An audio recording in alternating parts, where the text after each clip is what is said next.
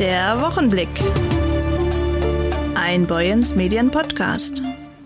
Moin, hallo und herzlich willkommen. Mein Name ist Jörg Lotze. Das neue Jahr ist zwar schon sechs Tage alt, aber es ist nicht zu spät, Ihnen noch ein gesundes, erfolgreiches und tolles neues Jahr 2023 zu wünschen. Und auch in diesem, in diesem neuen Jahr sind wir wieder jede Woche für Sie da mit dem Boyens Medien Podcast Wochenblick. Immer freitags an dieser Stelle. Thema Nummer eins heute. Die Stadt Heide muss ihre Kameras am Südermarkt abschalten. Zum Jahresbeginn schon hat sie die Überwachungskameras deaktiviert und wird sie nun abbauen, nicht weil sie das möchte, sondern weil sie muss. Denn die Situation am Südermarkt ist nun deutlich besser als zu den Hochzeiten der Vorfälle im Mai des vergangenen Jahres, sagt Bürgermeister Oliver Schmidt-Gutzat. Die Situation hat sich seit dem Frühjahr und Sommer letztes Jahr sehr stark beruhigt die Situation am Südermarkt selbst sowieso. Aber insgesamt gibt es in der Innenstadt immer noch mal wieder äh, Vorfälle, die sich nicht dann im Bereich des Südermarktes alleine abspielen, sondern im weiteren Innenstadtbereich. Und insofern ist für mich die Situation immer noch nicht vollständig beruhigt. Es gibt Gruppen, vorwiegend bestehend aus Jugendlichen, die immer noch tätig sind oder anders formuliert auch Straftaten begehen. Aktuell handelt es sich dabei weniger um Körperverletzungen, dafür mehr um Sachbeschädigungen, sagt der Revierleiter der Heider Polizei Ulrich Kropp. Eine Konzentration der Vorfälle auf einen Ort sei im Gegensatz zum vergangenen Jahr nicht mehr vorhanden. Im Frühjahr und im Sommer war es am Südermarkt mehrfach zu gewalttätigen Auseinandersetzungen, Beschimpfungen und Diebstählen gekommen. In der Folge einer Auseinandersetzung in der Marktpassage am 13. Mai war sogar ein junger Mann ums Leben gekommen. Am 29. Juni wurden drei Überwachungskameras installiert. Hängen bleiben dürfen nur die Webcam des Stadtmarketing, so Bürgermeister Schmidt-Gutzat. Deren Bilder sind aber vor Gericht nicht verwertbar. Also das eine ist die Webcam des Stadtmarketing. Die wird hängen bleiben. Dort sind Personen äh, nicht individualisierbar. Und die Überwachungskamera, die wir letztes Jahr ähm, dort aufgehängt haben als Stadtheide, äh, die ist abgeschaltet seit dem 1. Januar und dann werden wir sie auch zeitnah äh, deinstallieren. Ich hätte sie gerne noch länger hängen lassen. Ich hätte gerne für einen größeren Ermessensspielraum, nicht ins Unendliche, aber so, dass ich sagen kann, also es ist noch nicht völlig beruhigt. Ich würde sie gerne noch dort ein paar Monate hängen lassen. Ganz klar, die Restriktionen sind sehr eng gezogen. Es geht nicht bis in St. Nimmerleinstag, aber für einen gewissen Zeitraum hätte ich das getan. Ja. Der Bürgermeister hätte die Kameras gern noch ein wenig behalten, doch die gesetzlichen Voraussetzungen für die Videoüberwachung seien sehr eng gestrickt und lassen das nicht zu. Der Gesetzgeber schreibt vor, dass bei ganz schwerwiegenden Straftaten, dass der öffentliche Raum dann äh, an ganz konkreten Stellen überwacht werden darf. Nicht pauschal der öffentliche Raum an sich, sondern dort, wo ganz konkret schwerwiegende Straftaten zu erwarten sind. Und aus den Entwicklungen der vergangenen Monate, die müssen wir mit einbeziehen, wir müssen die Lagebeurteilung der Polizei dort in unsere Entscheidung mit einbeziehen, können wir nur zu dem Schluss kommen, dass wir in diesem Fall die Kamera dort nicht mehr weiter betreiben können, ob wir das nun so wünschen oder nicht. Die meisten Menschen in diesem Bereich seien aber wieder angstfrei unterwegs, sagt Polizeichef Kropp. Auch aus der Studie zum Südermarkt ist dem Revierleiter zufolge hervorgegangen, dass die Videoüberwachung vielen unbeteiligten Jugendlichen ein Gefühl der Sicherheit gegeben habe. Denselben Eindruck hätten auch viele Kommentare in den sozialen Medien vermittelt sagt Christoph Hecht, der Pressesprecher der Stadt Heide. Und doch musste die Stadt die Kameras zum Jahresbeginn nun abschalten. Davon unabhängig geht die Jugendarbeit, auch eine wichtige Form der Prävention, weiter. So Bürgermeister Oliver Schmidt-Gutzat. Ja, ganz klar, dass wir noch ein bisschen stärker werden in der aufsuchenden Jugendsozialarbeit. Wir haben ja ein Jugendzentrum hier. Natürlich, der Name gibt's vor, es ist ein Zentrum, es ist immobil, aber trotzdem gehen dort die Mitarbeitenden auch schon gelegentlich nach draußen und das tun sie auch schon immer und sprechen gezielt Jugendliche, die sie auch kennen oder die sie auch noch nicht kennen und die auffällig sind, an und dadurch verstärken wir natürlich unsere Kompetenzen. Aber es gibt andere, die haben auch Teams. Die Polizei hat auch ein Team und das Jugendamt ist ja, ist ja auch aktiv. Dieser Streetworker muss sich natürlich auch mit allen vernetzen, mit denen wir bisher sowieso schon vernetzt sind. Auch mit den Sportvereinen zum Beispiel. Es gibt auch da Initiativen, für die wir sehr dankbar sind. Und ganz klar erhoffen wir uns davon eine Verstärkung. Und vielleicht, dass wir uns nicht nur im Innenstadtbereich aufhalten können, sondern auch mal in den einen oder anderen Stadtteil vielleicht reingehen können. Lesen Sie die ausführliche Geschichte zum Thema Südermarkt Heide morgen in den Zeitungen von Boyens Medien und schon jetzt online unter boyens-medien.de. Wir wechseln rüber nach Brunsbüttel. In der Schleusenstadt ist in der Silvesternacht wahrlich eine Ära zu Ende gegangen. Karl-Heinz, ehrlich genannt Kalli, hat seine Diskothek Moustache, die er seit 44 Jahren an der Kokstraße betrieben hatte, verkauft und mit der letzten Silvesterparty das Sahnehäubchen auf die Geschichte der Disco, die weitläufig als Moga bekannt ist, gesetzt. Mit seinen 81 Jahren kann er sehr viel erzählen und tut das auch im Gespräch mit unserer Zeitung. Zum Beispiel könne er sich noch bestens an die Anfänge des Moustache erinnern, als wäre es gestern gewesen. Da war eine alte Schmiede, ein alter Schmied, der war auch schon fast 80 und immer gearbeitet da, richtig geschmiedet und so. Und da kam ein Mann eines Tages zu mir, I come from Canada, von, from Vancouver, and, und er hatte die Schmiede geerbt. Da waren seine Vorfahren alle gestorben, der Schmied war gestorben. Und nun ist er extra von Kanada hergekommen. Das Café war ja auch gleich da an der Brake da. Und kam, hat er Kaffee getrunken und auch Kuchen und so. Und da hat er mich darauf angesprochen, ob ich Interesse an der Schmiede hätte. Die wollten ja schnell loswerden. Ja, da habe ich die Schmiede gekauft, ich möchte da eine Diskothek bauen. Da gab's gab, Diskothek gab's da noch nicht so richtig, das fing gerade an und so, weil ich selbst auch Musik gemacht habe. Ich habe in Husum auf, kommt von Husum eigentlich hierher. Und dann habe ich die Schmiede da umbauen lassen, also habe da eine Diskothek bauen lassen.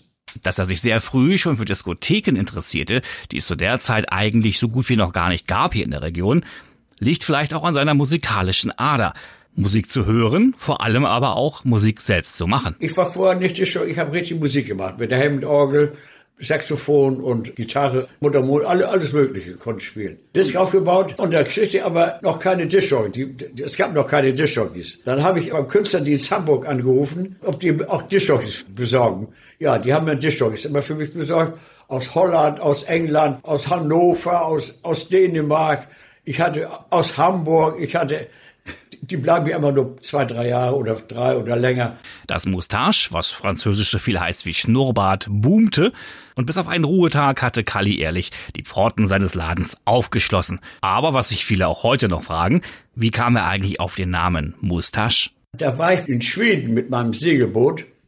Da waren wir in einem französischen Restaurant.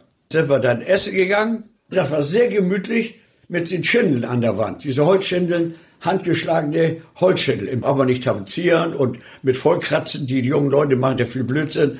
Die Inneneinrichtung so, wie ich mir das vorgestellt hatte. Und er hatte einen Schnurrbart, das heißt Schnurrbart, französisch, Moustache. Und dann habe ich das Moustache genannt. Soweit klar. Woher kommt aber die gängige Abkürzung Moga? Als die Diskothek fertig war schon, ja, fertig war, Moustache, da war die Bader-Meinhof-Gruppe oder irgendeine Terroristengruppe und haben ein Flugzeug entführt nach Mogadischu.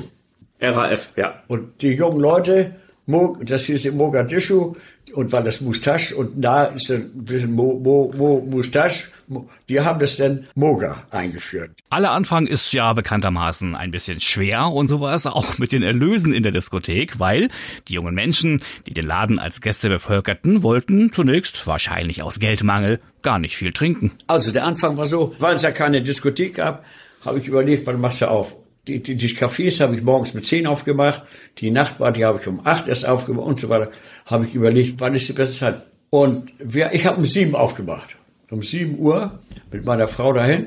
Und da standen schon, wenn wir da ankamen, schon 30, 40 junge Leute vor der Tür. Und die sind da Tür auf reingestürmt und alle Plätze eingenommen. So, da hatte ich Personal geordert und dann gingen die da hinten, na, was willst du trinken? Nichts. Und du? Ich auch nicht. Und du? Ja, ich hab, ich hab kein Geld. Und du? Ja, ich, ich später was. Von Tisch zu Tisch gelaufen, keiner hat was verzehrt. Da ich gesagt, das geht dann. Ich musste Tischung haben und Personal und keiner wollte was trinken. Da habe ich gesagt, das geht dann, also ihr müsst was trinken. Da habe ich gesagt, gut. Da habe ich mit Bons gemacht am Anfang, Verzehrbon und Eintritt bezahlen. Was habe ich gesagt? Drei Mark genommen. Drei Mark Eintritt und manche haben da auch was getrunken und so. Natürlich sind 44 Jahre als Diskothekenbesitzer ein Quell von Erlebnissen, Ereignissen und tollen Erinnerungen. Ein Gentleman genießt und schweigt normalerweise. Aber einen Aspekt, den Kali ehrlich als eine besondere Erinnerung mitnimmt, den verrät er uns. Ja, ich war damals noch nicht verheiratet mit meiner Frau da. So ein Diskothekenbesitzer von, von den Leuten umhudelt wird. Vor allem, wenn die Mädchen, jetzt auch am Wochenende auch. Die Kali, komm mal her, fotografieren. Ich musste immer ein paar Mal hin und dann hier und da und dann kommt sie alle und kein, kommt, haben mich auch geküsst da und so. Manche wollen auf den Mund geküsst, die Mädchen auf den Mund geküsst werden. Also, dass ich so viele Nebenfrauen hatte, wie ein Scheich, wenn er, wenn er 100 Frauen hat, kann man sagen. Naja, war eine wilde Zeit. Frauen hat er eigentlich nicht gesammelt, dafür aber Witze, Witze und Sprüche, die seine Gäste brachten, die er sich in einem Buch notierte. Das hat er heute noch. Da gibt's Witze, da glaubt man gar nicht. Oder Sprüche, zum Beispiel, genieße das Leben ständig, man ist länger tot als lebendig. Ne, so. Oder, der Mensch, der soll, solange er lebt, stets tugendhaft und brav sein.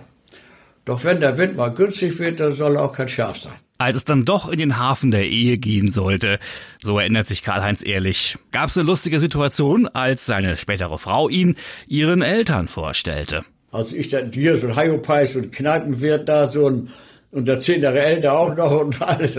Guten Ruf hatte ich auch nicht. Mit den Frauengeschichten hat sie auch rumgesprochen. Und, und dahin muss ich dahin. So, und so hat, haben sie mich gemustert, haben wir unterhalten und so. Und dann, als es zu Ende war, also, habe ich sie danach gefragt, sag mal, was haben die denn zu mir gesagt, die Mutter? Ja, da hat die Mutter zu ihr gesagt, was willst du denn mit dem Kasper? Jetzt haben wir auch noch eine große Nase. Ne? Wissen, Kasper, was willst du denn mit dem Kasper? Aber ich habe sie dann geheiratet habe ich gedacht, du musst ja eine Ansprache halten. Wir hatten schon ordentlich an dem Tee. Und ist mir das da bei dieser Ansprache eingefallen, habe ich gesagt, ja, meine Schwiegermutter, die war ja nicht ganz so begeistert von mir, habe mich da vorgestellt, äh, um ihre Hand angehalten, habe ich von Ellen hinten rausgekriegt. Was wirst du damit denn, Kasper? Und da haben sie alle natürlich gelacht. Aber habe ich gesagt, und da ist mir da, zack, da so ein Geistesblitz. Irma hieß sie, ne? Ich will dir mal was sagen. Wenn du mal jemals ein Kasperle-Theater, der Kasper gewinnt immer der gewinnt gegen den Teufel und auch gegen die böse Schwiegermutter. da haben die gegrölt vielleicht. Das Mustache oder auch Moga war für viele nach tollen Partyabenden oder Nächten die letzte Station, denn das Mustache hatte bekanntermaßen am längsten auf. Also das, ist so im Moga, die gehen erstmal überall in andere Kneipen und dann zum Moga. Wir machen dann bis sieben auf, die anderen machen zu. Zum Schluss hat mir, ist mir sehr schwer gefallen, dass wir um elf das aufmachen. Da sitzt man den ganzen Tag da rum. Erstmal nachmittags muss ich auffüllen, Kühlschränke, alles fertig machen, vorbereiten. Und dann sitzt man zu Hause und wartet. Wir haben dann um 8 Uhr aufgemacht. Dann war auch nicht viel los. Da haben wir 10 Uhr aufgemacht. Dann kam der erste Gast erst auch um 11 wir machen erst um elf auf. Um elf auf kamen die ersten Gäste erst um zwölf. Disco-Chefs kennt man aus Filmen oft als protzige Menschen, bei denen die Geldscheine aus der Tasche ragen. Nicht so Kali ehrlich. Aber außerdem Menge Geld verdient. Und ich bin auch lieber nicht auffallen auch so. Ich bin jetzt auch noch nicht so. Ich hatte auch immer nur Schulden. Ich hatte immer das Café da, die Einrichtung hat 40.000 Mark. Der hat mich auch übers Ohr gehauen. Ich war ja zu jung und 40.000 Mark muss ich und dann abbezahlen muss ich dann und immer abbezahlen. Ich fahre immer nur alte, alte Autos fahr. Ich habe so einen alten Mazda. Eine Ära geht zu Ende. Das Mustache ist Geschichte und verkauft, soll aber in absehbarer Zeit etwas Neues dort eröffnet werden. Darüber werden wir dann zu gegebener Zeit berichten. Was für ein Gefühl, Karl-Heinz Ehrlich, war es denn, nach 44 Jahren die Diskothek zu verkaufen? Dass es zu ist, war erstmal eine Erlösung. Aber jetzt, wo ich schon ein paar Tage zu habe, Jetzt sage ich doch, verdammt, das wird ein langweiliger, langweiliger Lebensabend. Ja. Ich habe einen Garten hinter meinem Haus und hier werde ich wieder, der ist mich verwildert jetzt, so, weil ich zu viel Stress hatte jetzt mit diese, immer dahin und ein, und den, den werde ich wieder, früher habe ich alles gesät, einzeln, das ist auch eine Arbeit. Jedes Körnchen einzeln da rein. Jetzt kaufe ich mir auf dem Wochenmarkt immer schon fertige Salatpflanzen, kosten sechs Stück, ein Euro. Sein Garten hat ihn jetzt also wieder. Karl-Heinz Ehrlich, alles Gute für den neuen Lebensabschnitt. Der Kreisbauernverband Dithmarschen blickt auf 2022 zurück. Gestiegene Kosten für Energie, Futter und Dünger gehörten zu den großen Herausforderungen für die Landwirtschaft. Im Dezember hat der Kreisbauernverband Dithmarschen einen neuen Vorstand gewählt. Seit etwas mehr als vier Wochen sind die sieben Mitglieder nun im Amt. An der Spitze steht als Nachfolger von Thies Hardenfeld der neue Vorsitzende Henning Schatt. Boyens Medienredakteurin Ingrid Hese hat mit ihm und auch Kreisbauernverband Geschäftsführer Hans-Jürgen Hensen gesprochen. Erste Frage an Henning Schatt.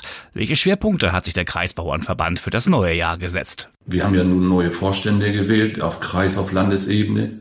Auf Landesebene muss er noch gewählt werden. Und da sind ja teilweise zu 40, 50 Prozent, denke ich mal, Personen ausgetauscht worden, die sich jetzt erstmal wieder alle neu finden müssen oder sich erstmal kennenlernen müssen, um eine vernünftige Zusammenarbeit hinzubekommen. Ja, und, und für uns vom Kreis Dithmarschen aus würde ich sagen, dass wir einen Schwerpunkt auch immer legen auf Mitglieder, also Landwirte, die jetzt noch nicht Mitglied sind, die nochmal zu werben, nochmal anzusprechen und auch auf die jüngere Generation zuzugehen und mit denen arbeiten. Herr Hensen, was waren die Herausforderungen im vergangenen Jahr für den Kreisbauernverband? Naja, als Kreisbauernverband sind wir die Vertretung der aktiven Landwirte in Dithmarschen. Und unser großes Problem war ja in äh, Anfang 22, dass eben die Preise für Energie, für Futtermittel und dergleichen extrem gestiegen sind. Die Folge war, dass zum Teil kein Dünger lieferbar war. Der hat sich teilweise vier bis fünfmal verteuert im Vergleich zu 21. Es wurde weniger produziert aufgrund des fehlenden Düngers. Hinzu kam anschließend der Ukraine-Krieg im Februar 22. Dadurch wurden, noch, wurden die Preise noch extremer gesteigert. Das Einzige, wo wir Glück hatten, war einfach in 22, dass eben auch die Produktionspreise für Getreide und für, für Gemüse und dergleichen äh, gestiegen sind, so dass die Kosten einigermaßen aufgefangen werden konnten. Die Schweinebetriebe, das muss ich aber auch sagen, konnten die Kosten nicht auffangen, weil die in der Vergangenheit immer schlechte Preise hatten und die sind jetzt auch durch die afrikanische Schweinepest zusätzlich gesunken, würde ich mal so ausdrücken wollen, mit der Folge, dass auch einige Betriebe in Dithmarschen aufgehört haben und das für immer. Vielen Dank. Den 7. Januar, also den morgigen Sonnabend, haben sich Fußballfans im Norden längst rot im Kalender angestrichen. Nach dreijähriger Corona-Pause steigt in der Kieler Wunderino Arena die 23. Auflage des Lotto Masters nachdem das für Januar 2022 geplante Turnier wegen der Lage rund um die Covid-19-Pandemie genauso abgesagt werden musste wie schon 2021, scharren die bereits seit dem letzten Jahr qualifizierten acht besten Teams des Landes mit den Hufen. Doch die längste Aufwärmphase, die es jemals vor einem Lotto Masters gab, findet am 7. Januar in Kiel ein Ende. Bis zur durch die Pandemie verursachten Pause war Deutschlands größtes Amateurfußballturnier Jahr für Jahr ein echter Zuschauermagnet. Tausende Fußballbegeisterte pilgerten jährlich im Januar nach Kiel und verwandelten die in der Regel ausverkaufte Halle stets in einen echten Hexenkessel. Schon die spektakuläre Lasershow mit der Vorstellung der teilnehmenden Mannschaften sorgt immer wieder für Gänsehautatmosphäre und das sportliche Teilnehmerfeld kann sich erst recht sehen lassen. Da die Planungen für das Turnier 2022 bereits fortgeschritten waren, haben sich der Schleswig-Holsteinische Fußballverband, Lotto Schleswig-Holstein und die das Turnier organisierende Holstein Kiel Marketing darauf geeinigt, mit dem gleichen Teilnehmerfeld zu starten, das für 2022 qualifiziert worden war. In Gruppe A treten somit der VfB Lübeck, SC Weiche Flensburg 08, der SV Todesfelde und der Heider SV an. In Gruppe B treffen in der Vorrunde der erste FC Phoenix Lübeck, Holstein Kiel, der SV Eichede und der Eckernförder SV aufeinander. Die Gruppen ersten und zweiten spielen anschließend um den Einzug ins Finale, das gemäß Spielplan um kurz nach 22 Uhr angepfiffen wird. Mein Kollege Maurice Dannenberg hat mit Andreas Meilenburg vom Heider SV gesprochen. Natürlich ging es dabei auch um Lotto Masters, wo wieder viele Heider-Fans erwartet werden, oder, Andreas Meinburg? Ja, Heider-Fans dürfen mitfahren, sind dabei. Ich hoffe, dass wir auch noch die restlichen Karten an unsere Fans verkaufen können, äh, um auch wirklich den Block dann ganz voll zu bekommen, dass wir dann doch die zweite Hallenmacht in der Halle bleiben hinter Todesfelde, was die Zuschauer betrifft. Die waren in den letzten Jahren uns immer sehr, sehr ja, gnädig und haben immer dann diesen einen Punkt, den ja trotzdem irgendwo noch gefeiert und die Stimmung war immer sensationell. Ich hoffe, dass wir noch viele bewegen können, die dann die Halle aufsuchen. Wir fahren morgen äh, ungefähr, ja, nee, 15 Uhr ist Abfahrt am Marktplatz, also bei der Kirche. Und da fahren wir mit vier Bussen dann Richtung Kiel. Und wenn da noch, wie gesagt, Karten gebraucht werden, äh, gerne noch melden. Auch Busfahrkarten könnten wir noch zur Verfügung stellen, um dann gemeinsam in Kiel aufzuschlagen. Nun hat ja der Heider SV, muss man sagen, noch kein Spiel gewonnen beim Lotto Masters. Wie habt ihr euch denn diesmal vorbereitet? Ja, wir haben ja vier Feldspieler und einen Torwart auf der Platte. Und äh, es ist eng und ja, da, da entscheidet jeder Quadratzentimeter, sag ich mal bin sogar fest davon überzeugt, dass die Mannschaft sich äh, mit den Trainern sehr, sehr gut vorbereitet hat. Haben auch noch ein bisschen in der Halle extra trainiert und ähm, jetzt gestern auch nochmal wieder Training, ab vorgestern auch. Ich denke, dass wir gut vorbereitet ins Turnier gehen, um endlich den ersten Dreier zu holen. Äh, wenn ich so die Tabelle äh, so im Kopf habe, unsere Teilnahmen sind jetzt, ist jetzt ja die, die, die achte Teilnahme. Und wir haben es noch nie geschafft, einen Dreier einzufahren. Also ich verspreche unseren Fans, dass wir diesmal einen Dreier einfahren, sage ich jetzt einfach mal. Und äh, wir werden diesmal eben auch Spiele gewinnen. Das Wort von Andreas Meyenburg in Fußball Gottes Ohr. Was ist denn das Besondere? Was macht an einem Hallenturnier denn besonders Spaß? Oder ist eine besondere Herausforderung?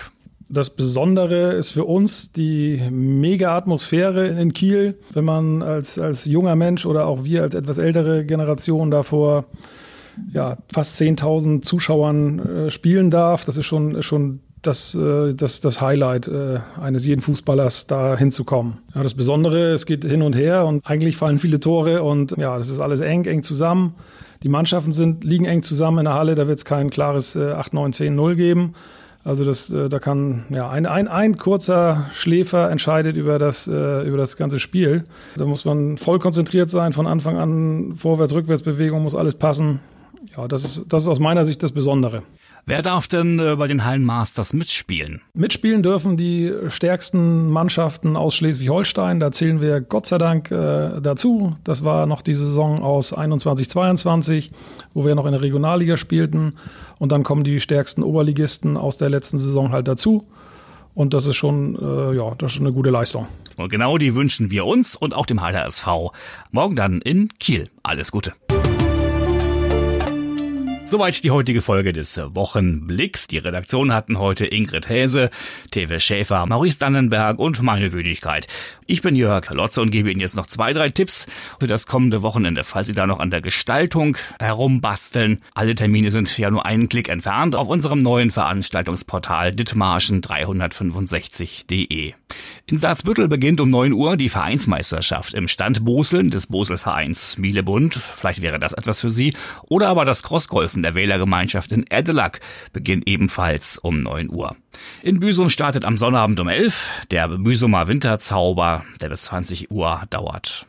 Oder Sie schauen sich in Heide auf der Museumsinsel die Ausstellung 125 Jahre Katzenjammer an. Sie merken also, es gibt genug Auswahl. Schauen Sie selbst noch mal rein bei ditmarschen365.de. Ihnen nun einen schönen Freitagabend, ein tolles Wochenende. Machen Sie was draus. Tschüss, bis zum kommenden Freitag. Der Wochenblick. Ein Boyens Medien Podcast.